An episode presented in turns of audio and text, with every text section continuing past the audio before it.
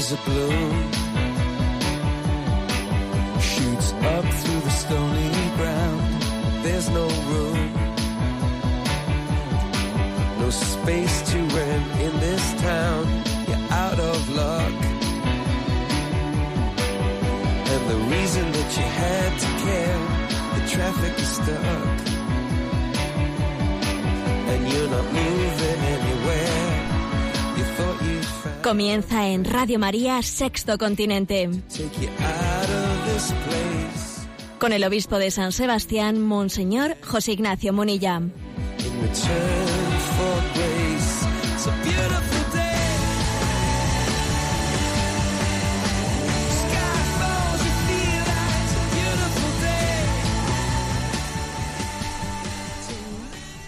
Un cordial saludo a todos los oyentes de Radio María. Un día más, con la gracia del Señor, proseguimos este programa llamado Sexto Continente que lunes y viernes de 8 a 9 de la mañana realizamos aquí en Radio María.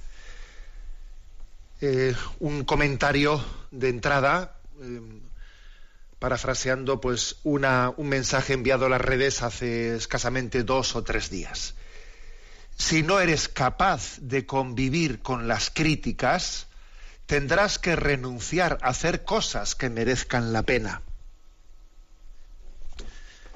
Eh, Jesús nos, eh, nos explicó con su propia vida y con sus palabras que tenemos que estar preparados para tener capacidad de encaje, de asumir las críticas en la medida en que somos fieles a su a su evangelio, en la medida que somos fieles a la predicación de su palabra.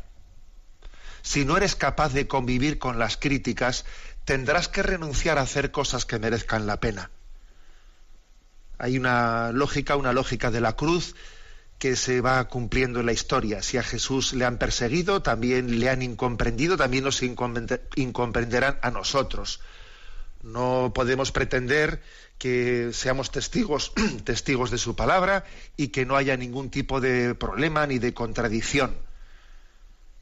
Si somos demasiados demasiado vulnerables a las críticas, pues eso nos puede impedir ser testigos del Señor.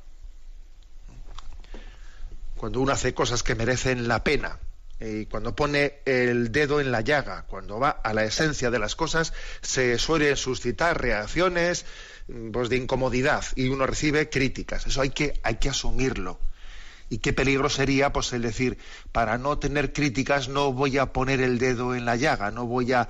No, hay de mí si no evangelizaré. ¿Eh? Por eso vamos a quedarnos de nuevo con, con este mensaje. Si no eres capaz de convivir con las críticas, tendrás que renunciar a hacer cosas que merezcan la pena. Que no seamos tan vulnerables a los comentarios de los demás, a lo que digan o piensen de nosotros, que procuremos hacer, hablar, obrar en presencia de Dios, ¿eh? que nos importe mucho más pues lo que el Señor piensa de nosotros que lo que el mundo pueda decir o pensar o juzgar sobre cada uno de nosotros. Este es el comentario de entrada de este programa de Sexto Continente que tiene la particularidad de tener una interacción con los oyentes, pues también eh, a través de la cuenta de Twitter arroba obispo Monilla, a través del muro de Facebook que lleva mi nombre personal, José Ignacio Munilla, y a través de una cuenta de correo electrónico sextocontinente arroba radiomaria.es, pues que también después queremos reservar un rato del programa para que algunos de los oyentes pues nos formulen sus preguntas o sus cuestiones. Bueno, hoy vamos a hacer, si Dios quiere, esto durará más de un día, eh, vamos a hablar de un documento de Cristología que así en pleno verano, es que los obispos hacemos cosas así, en pleno verano pues se ha hecho público un documento de Cristología aprobado por la Asamblea Plenaria de la Conferencia Episcopal, pues del mes de abril, si no me equivoco. Se aprobó entonces, el mes de abril, este documento llamado Jesucristo, Salvador del hombre y esperanza del mundo. Y claro, como después se suelen hacer muchos retoques y allí también se dijo que se retoque esto, que se retoque el otro, pues ha pasado un tiempo eh, notable, ¿no? Desde abril, desde que se, aprobó el documento, y finalmente ahora eh, se ha hecho público, eh, en pleno mes de julio. Bueno, Radio María tendrá ocasión a la vuelta del verano de hacer la presentación de este documento pues de una manera un poco más oficial. Así también me ha pedido que os lo diga don Luis Fernando, el director de Radio María, pues en ese formato que ha solido hacer Radio María de buscar pues, algunos obispos y en, y en un coloquio de tertulia, en una tertulia, pues ir presentando su contenido, también entonces Radio María lo hará. Pero como también lo de la inmediatez tiene su importancia, porque vivimos en un mundo mediático en el que si una cosa ha salido ahora y durante mucho tiempo no hablamos de ella, eh, pues me parece que es una pobreza, o sea, se requiere, eh, se requiere una prontitud en la noticia. Bueno, pues aunque Radio María haga esa presentación un poco más seria y más ordenada después del verano, yo voy a dedicar, ¿no? Pues algún, algún programa, pues un par de programas o lo que nos dé de sí mm, para presentar este documento de la Asamblea Plenaria de la última asamblea plenaria de la Conferencia Episcopal, que tiene como título Jesucristo, Salvador del Hombre y, esperanza del mundo. Bien, pues voy a ello, ¿eh? sin perder más tiempo. Decir que se trata de una instrucción, eh, instrucción pastoral sobre, sobre cristología. Instrucción pastoral sobre cristología. Eh, está escrita, bueno, primero, ¿qué es esto de instrucción pastoral sobre cristología? La palabra instrucción pues nos recuerda como Jesús nos dijo, id y enseñad, id y enseñad. O sea, la Iglesia tiene, es madre y es maestra. Madre y maestra. Mater y magista. ¿eh? Pues. Es decir, eh, que es que, que tenemos que, eh, ojo, no caer ¿no? en esa especie de engaño diciendo lo importante es ser madre, es ser madre, no tanto ser maestra. Es que para poder ser madre hay que enseñar, no hay que contraponer eso de ser madre y ser maestra. No, madre y maestra. Jesús dijo, id y enseñad. Y tenemos que amar a los hijos, pero como decía Benedicto XVI, caritas in veritate. Caritas sí, pero in veritate. Es que si no es en la verdad, no hay caridad. ¿eh? Por lo tanto, id y enseñad. ¿no? Hay un depósito de la revelación que la Iglesia ha puesto en manos de, que Dios ha puesto en manos de la Iglesia, que tenemos una gran responsabilidad de, enseñarlo ¿no? correctamente y adecuadamente. Eso es lo que significa la palabra instrucción. Instrucción pastoral. ¿Cómo es esto de pastoral si, se trata de un documento que habla de teología, ¿no? de cristología? Es que otro error bastante difundido es el de contraponer la pastoral a la escritura o a la liturgia o al dogma. Eh, No, es que la pastoral, ¿cuál es el cometido? El cometido primero de la pastoral. El cometido primero de la pastoral, pues es dar a conocer, ¿no? Dar a conocer pedagógicamente la, la revelación que Dios ha puesto en manos de la Iglesia. Luego, ojo con contraponer pastoral y dogmático y, litúrgico. No, no, no hay que contraponerlo. ¿eh? Es una instrucción pastoral porque es el cometido de la Iglesia, pues dar a Cristo como alimento para la vida del mundo. Y en torno a Jesucristo, en torno a, la cristología, porque la gran pregunta, la gran pregunta sigue siendo, ¿y vosotros quién decís que soy yo? Esa es la gran pregunta. ¿eh? Por eso la Iglesia quiere subrayar este aspecto. No vamos a hablar de cristología, porque este, este es el kit de la cuestión. ¿eh? Este es el kit de la cuestión.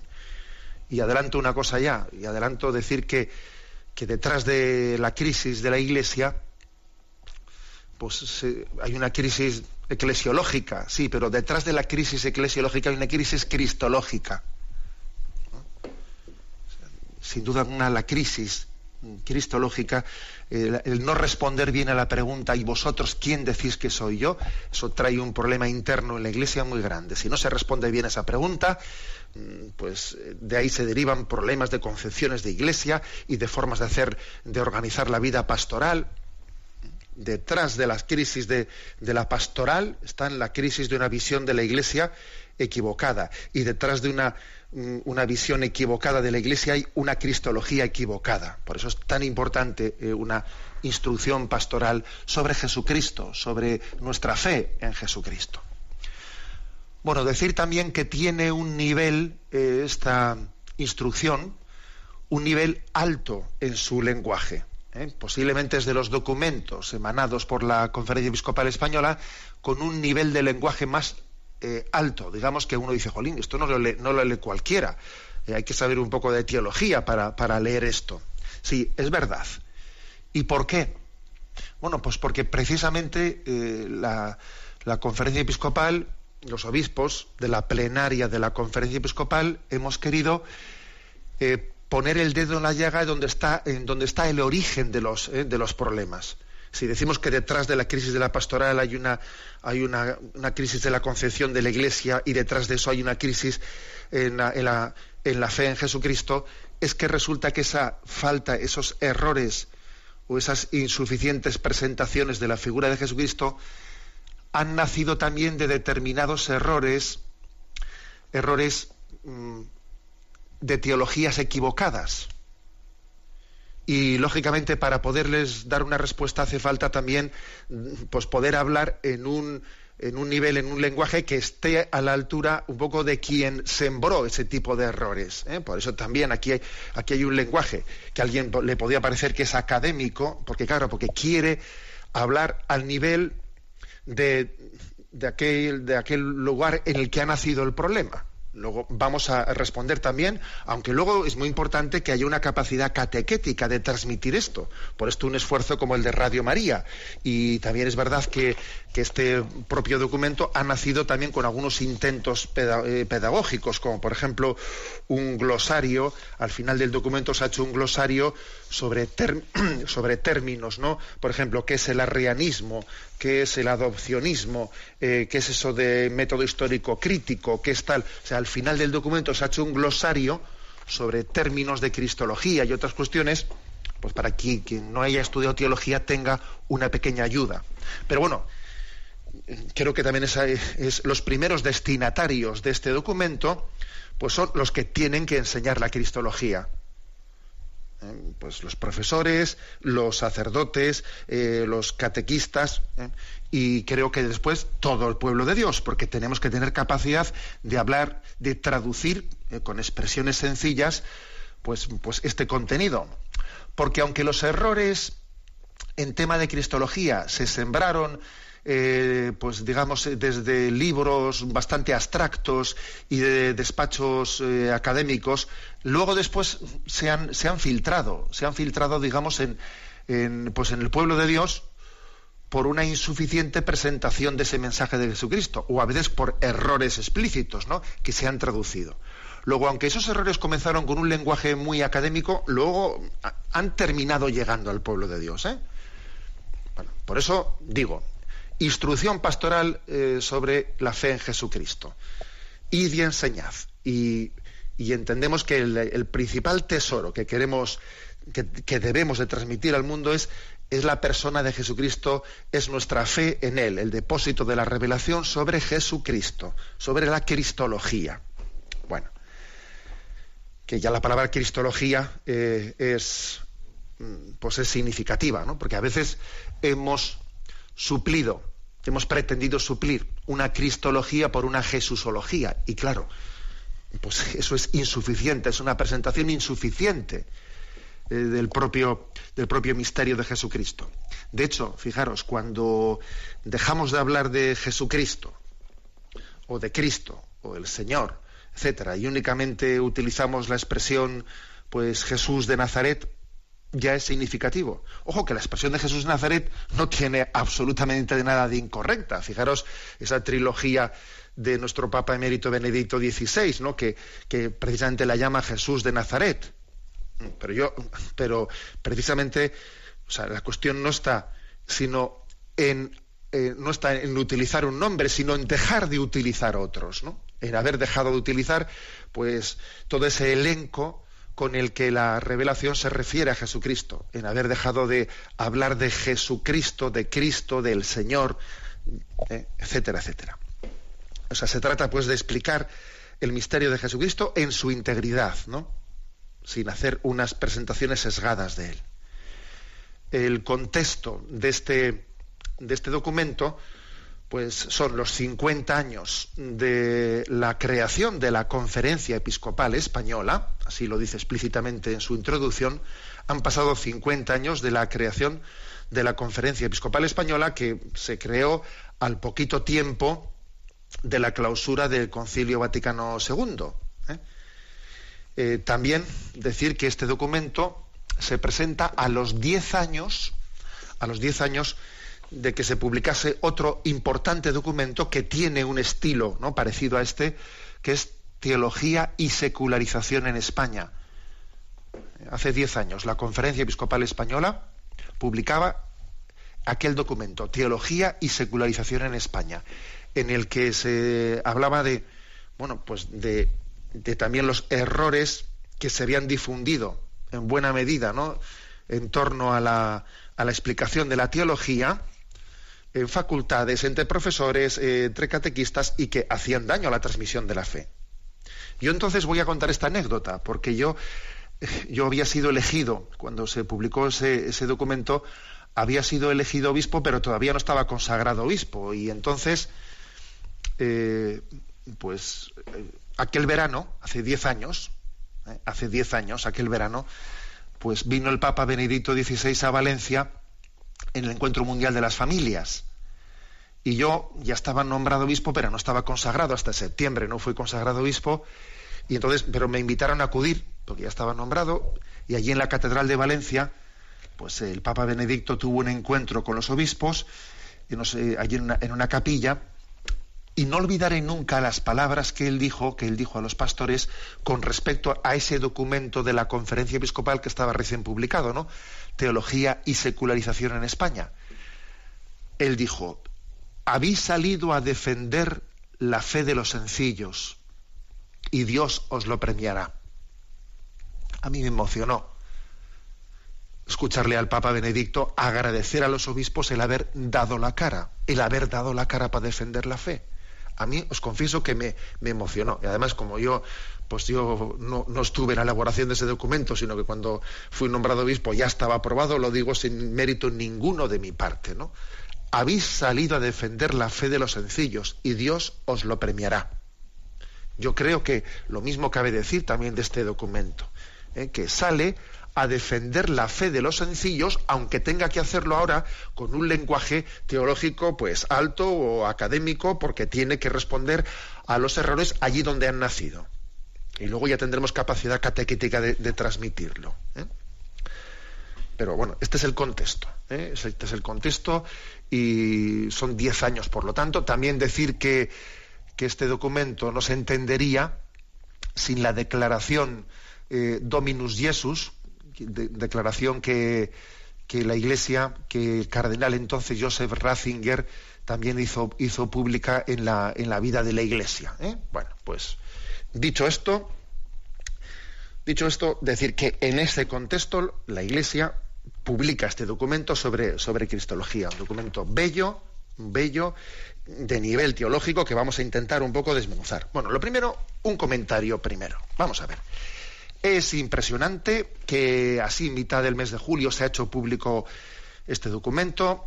Es verdad que se tardará tiempo pues, en explicar, digo, Radio María lo hará a la vuelta del mes de agosto, nos, pilla a todos un poco ya desactivados, pero lo que a mí me ha llamado la atención es cómo han comenzado en el propio, en el seno de la Iglesia, las reacciones críticas de rechazo contra este documento de la conferencia episcopal. Me he quedado francamente impresionado. Y de hecho ha habido una revista como Vida Nueva, como Vida Nueva, que es una de las revistas que tiene más difusión a la hora de dar noticia de la vida de la Iglesia, cuya editorial, repito, cuya editorial, ni más ni menos, sale esta semana haciendo una crítica frontal contra el documento episcopal. Jesucristo, Salvador del hombre y esperanza del mundo. Y se dicen perlas increíbles, como se dice que es una ocasión perdida para exponer una cristología que interpele a la sociedad, como lo hace Francisco, se mantienen menciones que no parecen ir en la línea de Francisco, se echa de menos una visión teológica pastoral que responda al título y al subtítulo de la, de la instrucción. O sea, se hace una, se hace una, una crítica frontal. Y uno dice, ¿y eso? Supongo que estará más de un oyente diciendo, y eso en una, en una revista religiosa, en una revista, sí, nacida del seno de la iglesia, sí, sí. Es que existe, es que tenemos un problema dentro. Es que el principal problema lo tenemos dentro, que es la falta de comunión en la fe.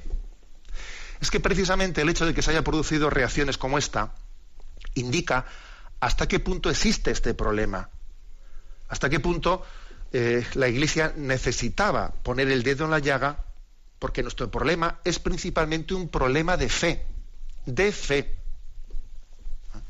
Entonces es como cuando alguien se revuelve, porque, porque ante la medicina, hay medicinas que precisamente producen en el enfermo una, una reacción de, o hay enfermos que ante la medicina toman ¿no? pues una postura de, de, rebelión ante aquello que es precisamente tu sanación. Bueno, pues esto lo hemos visto pues en, en una editorial como, como esta, que es, que es sorprendente, ¿no? Sorprendente, pero significativa. Sí, sí, sorprendente, porque dice, ¿cómo es posible que en el seno de la Iglesia haya una reacción tan contraria ante un documento sobre cristología? Sí, sí. Porque precisamente esto, eso, muestra pues una connivencia con los errores cristológicos que se están señalando en el documento. Si es que vamos a ser sinceros. Si, si, cuánto bien nos haría ser sinceros y, y dejar, dejar, claro cuál es el origen de nuestras resistencias, ¿no? Bien, por eso eh, vamos a intentar exponer, este documento, que antes de hacer una primera, una primera explicación, comienzo un poco contextualizándolo, voy a leer el punto 5 del documento que dice. Hace ahora una década, cuando se cumplían 40 años de la clausura del concilio, sintiéndonos responsables de la custodia fiel de la revelación confiada por Cristo a los apóstoles, quisimos confesar la fe en Cristo. ¿Eh? Se está refiriendo a, ese documento que os he dicho antes, Teología y Secularización. Lo hicimos conscientes de la misión que hemos recibido del Señor de sostener la fe de los hermanos como maestros que han de enseñar la fe que hay que creer y como testigos de la verdad divina y católica. No dudamos entonces en denunciar aquellas desviaciones a, a que ha dado lugar la honda secularización de nuestra cultura, llevando a algunos a una interpretación racionalista del misterio de Cristo, que los aparta de la verdad que nos ha sido revelada sobre nuestra salvación y que Dios dispuso realizar por medio de Cristo. Con las palabras de Pedro, que hablando en nombre de los doce confesó que Jesús es el Cristo, el Hijo de Dios vivo, nos presumimos nos, propusimos reafirmar la fe de la Iglesia, llamada a evangelizar, proponiendo a Jesucristo como Redentor y Salvador de la humanidad. Salimos así al paso de algunas propuestas teológicas deficientes, fruto de una concepción racionalista de la persona y de la misión de Cristo. Llamábamos la atención sobre una interpretación del misterio de Cristo desviada de la fe de la Iglesia, que suele ir acompañada de una interpretación meramente sociológica de la Iglesia y de una concepción subjetivista y relativista de la moral católica. En aquella ocasión, aunque movidos por la preocupación de las desviaciones de la doctrina recta de la fe, nuestro propósito era exhortar a la fidelidad a la fe recibida de la predicación apostólica. La peor tentación a la que podemos sucumbir no viene de fuera de la comunidad eclesial, sino de dentro de la misma. Y tiene lugar cuando el espíritu del mundo se apodera de sus miembros. Manifestábamos entonces cómo lo importante es superar la secularización interna de la Iglesia, alentando los frutos positivos de la renovación eclesial impulsada por el concilio ahora prestos a secundar las mociones del Espíritu Santo que alienta la vida de la Iglesia y sostiene la fe que infunde el corazón de los bautizados, queremos proclamar de nuevo la fe en Jesucristo, Hijo de Dios, Redentor del hombre y Salvador de la humanidad, exhortando a todos a mantenernos firmes en la esperanza que profesamos, porque es fiel quien hizo la promesa. Bueno, pues este es el, este contexto, he leído ese punto 5 que lo explica muy bien. Con lo cual, eh, este documento es un documento que alguno podría decir, a ver, ¿es un documento escrito contra los errores? No, ese no es, a ver, claro que aborda eso. pero es un documento de confesión de la fe cristológica. Y la confesión, aunque está hecha, digamos, de una manera, eh, con, una, una, formulación propositiva, propositiva, o sea, no habla contra nadie, es propositiva, explica la fe, claro, a la hora de explicar no se escaquea, no huye también de poner el dedo en la llaga de que existen errores contrarios a esa proposición que estamos haciendo. Porque la confesión de la fe, eh, esto, creo, esto que voy a decir creo que es muy importante, la confesión de la fe, para que sea íntegra, tiene que tener pues distintos niveles, ¿no? Y un primer nivel es creer, creer ¿eh? en la fe de la Iglesia y al mismo tiempo intentar vivir en coherencia con esa fe, ¿no? Creer y vivir. Segundo nivel es explicar. Es que aparte de creer es importante tener una pedagogía en la manera de explicar propositivamente el conjunto del mensaje del Señor. Y en tercer lugar, hay que rebatir los errores. Porque si uno no es capaz de también, de al mismo tiempo que cree y explica también decir y hay cosas que son contrarias y son incompatibles, pues es que no hemos terminado de, de, ser valientes en la confesión de la fe. Los testigos, los testigos de la fe de Jesucristo a lo largo de estos dos mil años también han rebatido los errores. Han creído, han explicado, han propuesto y también han, eh, han rebatido. Es que si no, si no dices lo que es contrario a lo que estás proponiendo, si todo es compatible, si una cosa y su contraria son compatibles, al final no hay verdad. No hay verdad. Lo que estás predicando es lo mismo que la nada, es lo mismo que su contrario.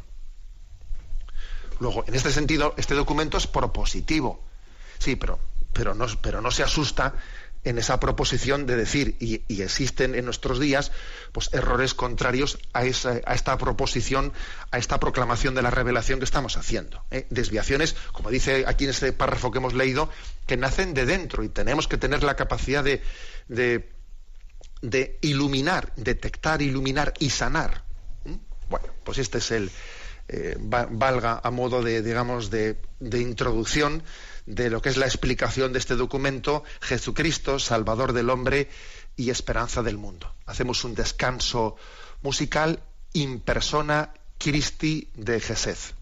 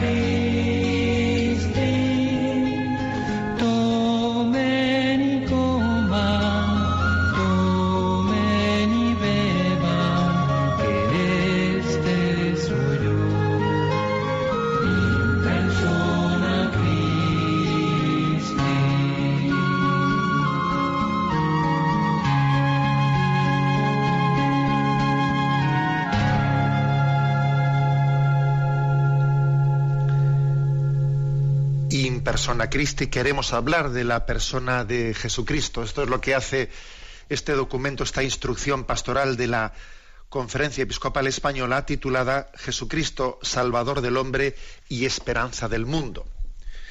Y por cierto, quiero decir, antes de entrar un poco en su contenido, que esta es la fe de la Iglesia. Y por supuesto que cuando a veces se hacen críticas diciendo, no, es que esa, eso que dicen los obispos españoles, eso no va en la línea del Papa Francisco. Pobre Papa Francisco, la verdad es que es impresionante hasta qué punto, ya el colmo de los colmos, es que se utilice la figura del Papa Francisco contra los obispos que están predicando la fe católica en Jesucristo. Ya es lo que faltaba por ver. ¿eh? Lo que faltaba por ver es, a ver, el recurrir al Papa Francisco para criticar a los obispos que están defendiendo la fe católica en materia de cristología. Vamos, ya solo faltaba eso, ¿no? Pero esto es recurrente.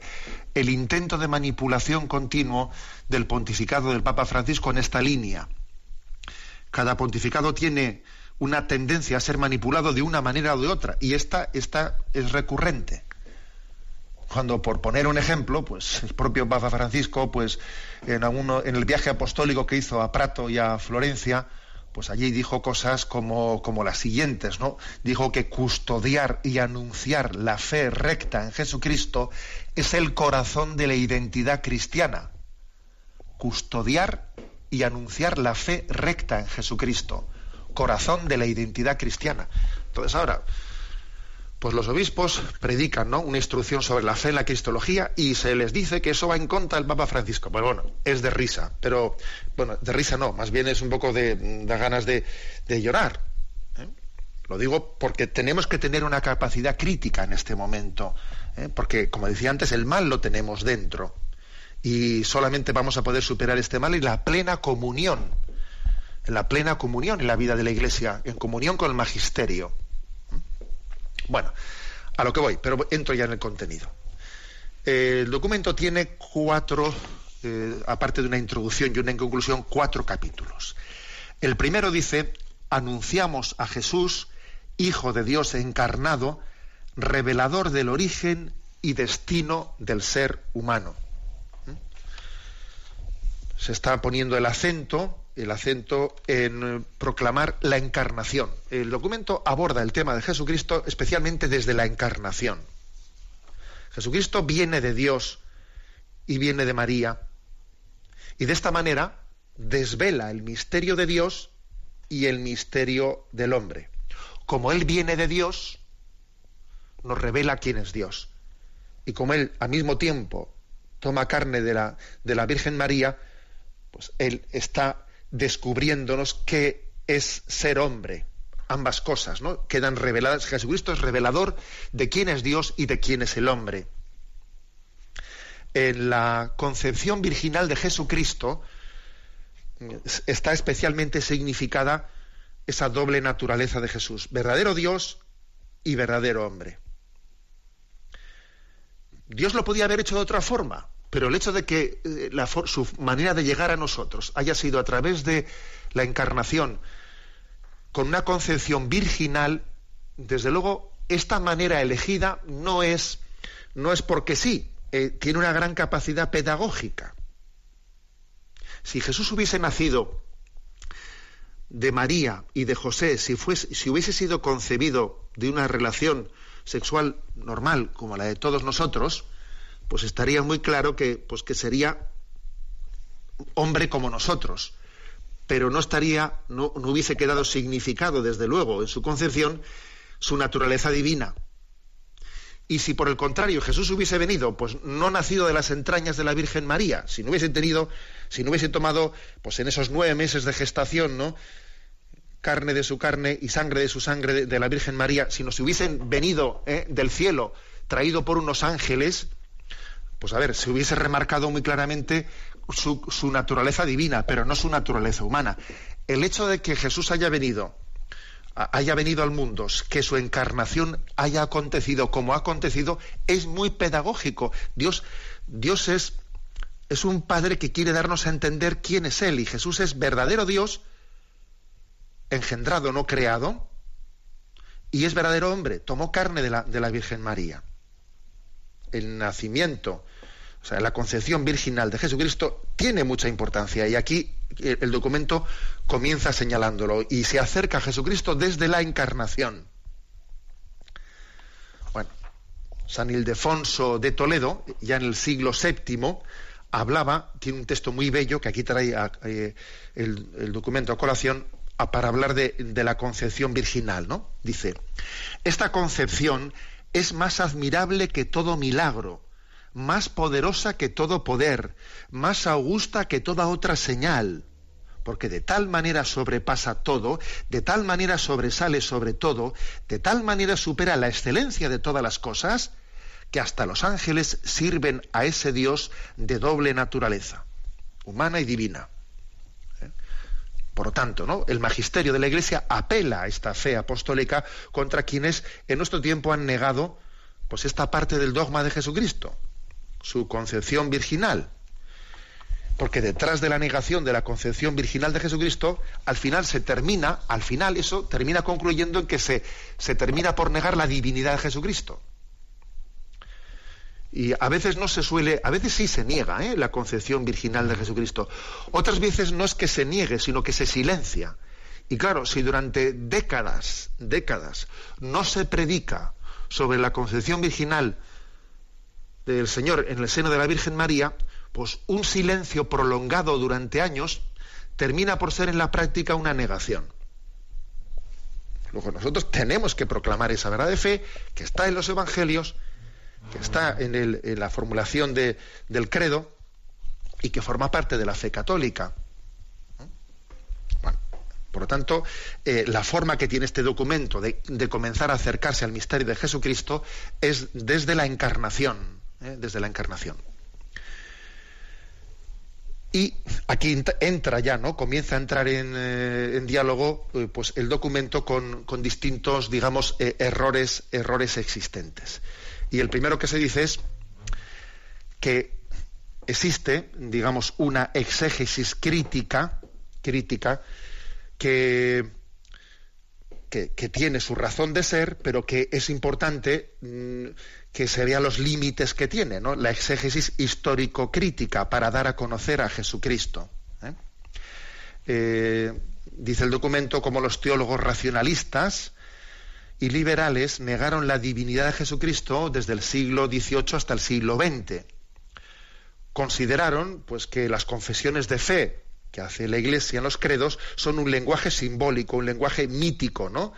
que, que, está suscitando la divinización de Jesús. Entonces, bueno, pues hay que, hay que desmitologizar, hay que no sé qué. Y esto ha hecho un gran daño, ¿eh? esto de desmitificar, etcétera, ha hecho un gran daño. ¿eh? Desde, esa, desde esa, esos parámetros de lectura histórico-crítica, ¿no? ¿Esto qué ha conllevado? Dice el documento episcopal, ha conllevado que si, resulta que se está leyendo el Evangelio desde estos parámetros racionalistas, al final la confesión de la fe de la Iglesia queda reducida a mero mensaje moral.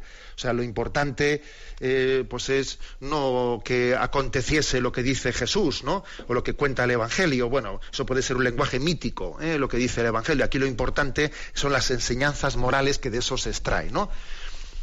Esto que estoy diciendo no es una cosa de esto esto es más conocido, no es una cuestión abstracta ¿eh? o académica. Esto está más cerca de nosotros de lo que parece. Por ejemplo, cuando recuerdo que recientemente algún oyente hacía una pregunta de que, pues que en una predicación había escuchado como eso de la multiplicación de los panes, pues era un símbolo, pues un lenguaje así mítico, pues para, en el fondo no es que hubiese acontecido allí ninguna multiplicación de los panes, sino que era la enseñanza moral de la importancia de la generosidad para compartir los panes, ¿no? Hay que compartir lo que tenemos. El milagro fue no que se multiplicasen los panes, el milagro es que la gente fue generosa y compartió los panes y los peces. He ahí una lectura racionalista de los evangelios, ¿eh? en el que se reduce el evangelio a un mensaje moral y se está negando el acontecimiento de Jesucristo que manifiesta su divinidad a través, de unos milagros, por ejemplo. ¿eh? A esto se refiere aquí el, el, documento. Pongo ejemplos concretos para que nos entendamos, porque si no, a veces eh, pues, pues es posible que, no terminemos de entender sus contenidos.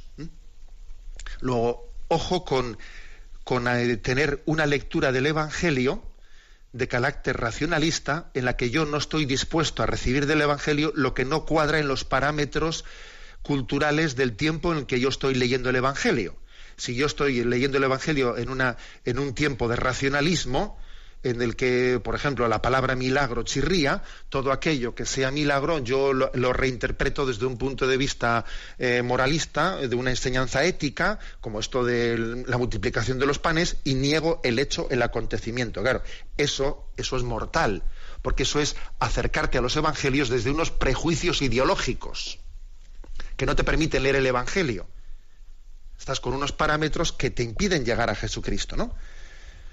Luego dice, dice aquí el documento, el método, los métodos histórico-críticos pueden ser buenos si se interpreta, o sea, si se utilizan, pues para eh, no para mm, proyectar nuestros prejuicios en los textos, sino para que de alguna manera uno ve, como por ejemplo los utiliza Benedicto XVI en su trilogía de, Jesús de Nazaret, él, utiliza los métodos histórico-críticos para sacarle un montón de jugo a muchos pasajes evangélicos, pero no para, no para negar su, su historicidad desde un prejuicio racionalista de partida.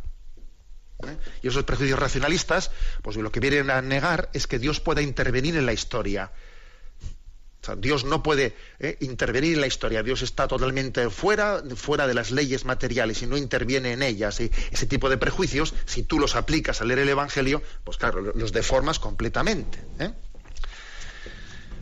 Bien, otro, otro digamos, eh, criterio hermenéutico que ha hecho, o sea, que ha hecho mucho daño, ha sido el de una contraposición una escisión entre el Jesús de la historia y el Cristo de la fe, como si lo que la Iglesia ha predicado a lo largo de los siglos, como si el credo, eso fuese el Cristo de la fe, ¿sabes? Pero el Cristo de la historia es el que está en los Evangelios. Entonces luego la Iglesia ha mitificado las cosas con el paso de los siglos.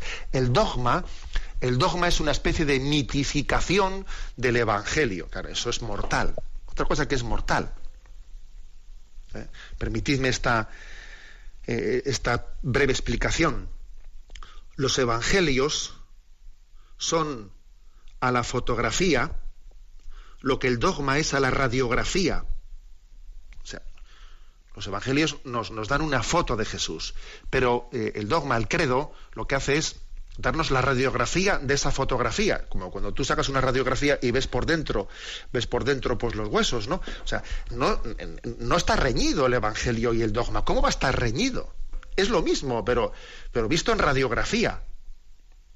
El credo es ese evangelio, pero confesado, confesado viendo, viendo el misterio de Dios en su, en su integridad y en su totalidad por dentro, ¿no? Luego, contraponer evangelio al dogma es una contraposición ideológica, totalmente a priórica, que no viene a cuento de nada. Y dice el documento, ¿no? Dice, en nuestros días vuelven a tener adeptos formas nuevas de cristología adopcionista y arriana. Número 12 estoy leyendo, ¿eh? En nuestros días vuelven a tener adeptos formas nuevas de cristología adop- adopcionista y arriana, reproduciendo las mismas desviaciones doctrinales que amenazaron el cristianismo de la antigüedad, atraído por las diversas versiones del racionalismo gnóstico y de la filosofía platónica y neoplatónica. Este racionalismo nunca pudo aceptar la humanidad de Dios, ni comprender el axioma apologético de Tertuliano car- caro cardo salutis, es decir, la carne es el quicio de la salvación. En este axioma se expresa con fuerza singular el valor salvífico de la encarnación y por esto mismo la singular mediación de la salvación en la carne de Jesucristo, verbo encarnado de Dios, cuando el axioma es explicado, es aplicado a la resurrección de Cristo y de los cristianos. No os asustéis por estas palabras así muy teológicas, porque lo que dicen es algo que está más cerca de vosotros y de mí y de, todos de lo que suponemos. Es decir, que por haber opuesto eso de que una cosa es el Cristo de la fe, lo que dicen los eh, el perdón, el Cristo histórico, lo que dicen los evangelios, y otra cosa es el Cristo de la fe, el que ha explicado la Iglesia después, ¿no? O sea, eh, eh, ese tipo de ideología, que son unos parámetros que son ideológicos, que te impiden leer el Evangelio como la Iglesia lo ha leído desde el siglo I, eso en el fondo nos lleva a reeditar de nuevo herejías que existieron siempre. Pues eh, la herejía arriana, eh, que viene a decir, a negar la, la divinidad de Jesucristo. eh. Otro tipo de herejías que vienen a negar la humanidad, la humanidad de Jesucristo, porque aquí lo que, lo que, lo que dice es que la carne, un texto de, de Tertuliano, la carne es el quicio de la salvación. ¿Por qué dice esto de que la carne es el quicio de la salvación? Porque Dios se hizo carne, tomó nuestra carne. Y para disipar todos los errores cristológicos es importante subrayar esto. El Verbo eterno de Dios tomó nuestra carne, se hizo hombre y habitó entre nosotros. Y es verdadero Dios y es verdadero hombre. Las herejías tuvieron una, auténtica resistencia a, a afirmar tomó nuestra carne. ¿Y sabéis eh, por qué la Iglesia no se conforma con decir se hizo hombre, sino, sino dice tomó nuestra carne? Pues porque a veces bueno, se hizo hombre, pero no del todo. un No, no, carne de nuestra carne, verdadero Dios y verdadero hombre. Cuando se ha negado la encarnación del Verbo, cuando se ha negado la cristología descendente de que Dios vino y se hizo hombre, se ha pretendido sustituir por una cristología, por una jesusología ascendente. Jesús es un buen hombre que nos muestra son los valores del reino y, claro, se pretende sustituir la cristología descendente del verbo que se hace carne por una jesusología ascendente de un buen hombre, eh, pues que nos enseña cómo humanizar, etcétera, etcétera. ¿eh?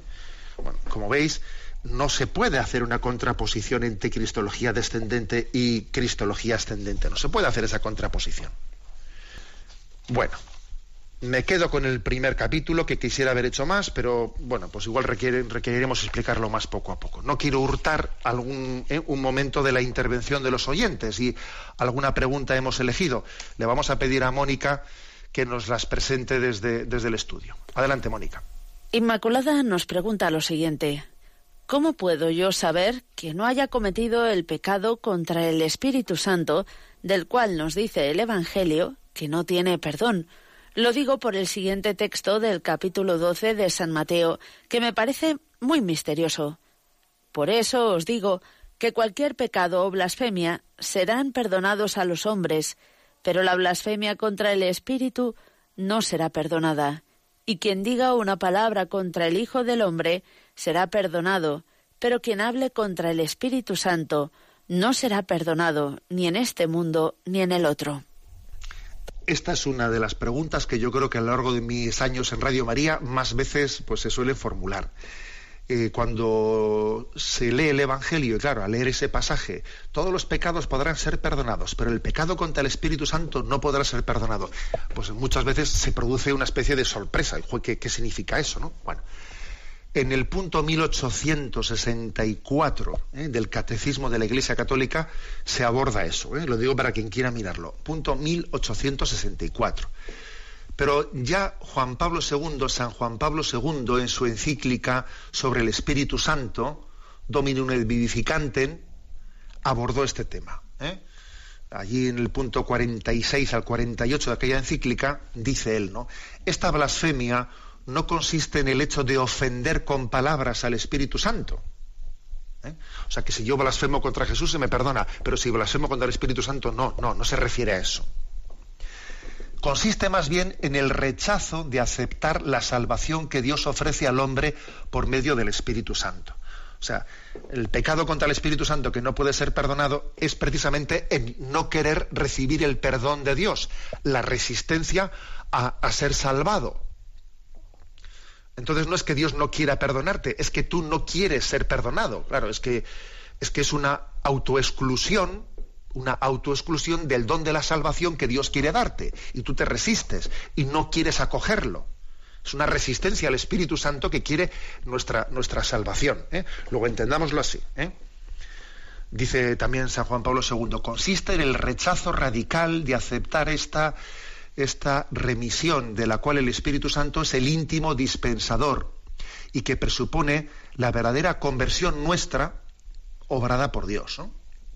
Y si Jesús declara imperdonable este pecado, es porque, en el fondo, se trata de una no penitencia, un rechazo radical del convertirse, de, acoger el, don de Dios de ser salvado. ¿eh? Así ha interpretado la Iglesia, digamos, en su, en su tradición, esto de qué es el pecado contra el Espíritu Santo que no puede ser perdonado. ¿eh? Adelante con la siguiente pregunta, Mónica.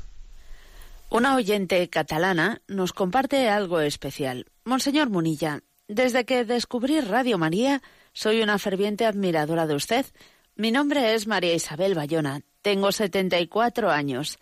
Nací en Barcelona y soy socia del Barça desde hace 59 años.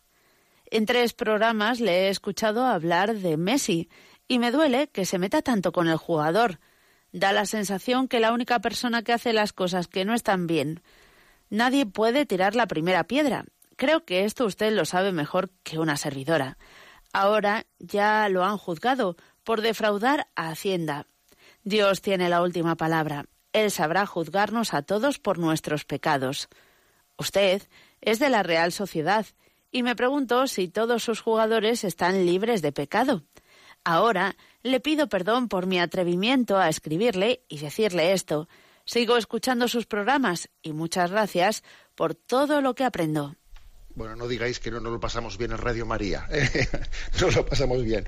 Bueno, en primer lugar, acojo, ¿eh? acojo la, pues bueno, pues eh, la, llamada o la, corrección del oyente porque igual pues haya mentado el nombre de eh, un nombre propio de Messi, pues por el hecho de que en alguna ocasión he hablado en el programa pues de que estamos a veces idolatrizando ¿no? a los ídolos ¿eh? a los ídolos en el fútbol a los ídolos en, eh, pues a los actrices los actores los cantantes existe una idolatrización muy muy frecuente y recuerdo haber dicho eh, pues que a veces hemos sustituido a los santos como puntos de referencia pues por los ídolos no a veces hemos sustituido por a Francisco Javier, pues por eso, ¿no? No voy a volver a decir el nombre propio de Messi, porque entonces dirá la oyente que ya son cuatro veces que lo he pronunciado, o por Ronaldo, o por el otro, por el otro. Y los de la Real Sociedad también, por supuesto. ¿eh? O sea que bueno, yo igual reconozco que igual no es, no es prudente que igual diga un nombre propio, pero desde luego os aseguro, le aseguro al oyente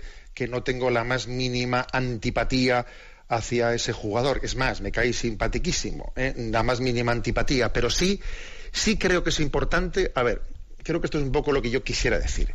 Sí que creo que es importante que aunque sea legítimo que tengamos nuestras, ¿eh? pues nuestras aficiones, nuestras simpatías, por ejemplo, en deporte, yo soy del Barça, yo soy de, eh, del Madrid, yo soy de la Real, o en política, porque, pues, hombre, un sacerdote eso ya no será tan legítimo, ¿no? Pero digo un seglar, pues yo soy de esta sensibilidad política, yo soy de la otra, yo soy de la otra. Eh, qué importante es que ese tipo de filias, de filias o de fobias, no nos condicionen a la hora de tener libertad y para tener criterio evangélico. O sea, que si yo soy del Barça o soy de los sé qué, o soy, de, o, soy eh, políticamente con una sensibilidad de derechas, de izquierdas, de lo que sea, eso, eso no tenga tanta fuerza en mí como para que pueda eh, condicionar mi criterio evangélico. Nuestras sensibilidades políticas, futbolísticas, etcétera, de gustos personales, tienen que ser adjetivales, pero lo sustantivo tiene que ser nuestra adhesión ¿eh? al, al Evangelio de Jesucristo, a la doctrina social de la Iglesia, de manera que, que, no estemos atrapados por nuestras filias y nuestras fobias. ¿eh? Esto creo que es lo, importante. Bueno, tenemos el tiempo cumplido. La bendición de Dios Todopoderoso, Padre, Hijo y Espíritu Santo, descienda sobre vosotros.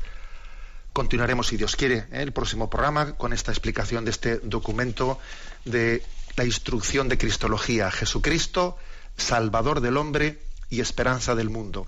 Hoy más que nunca decimos, alabado sea Jesucristo.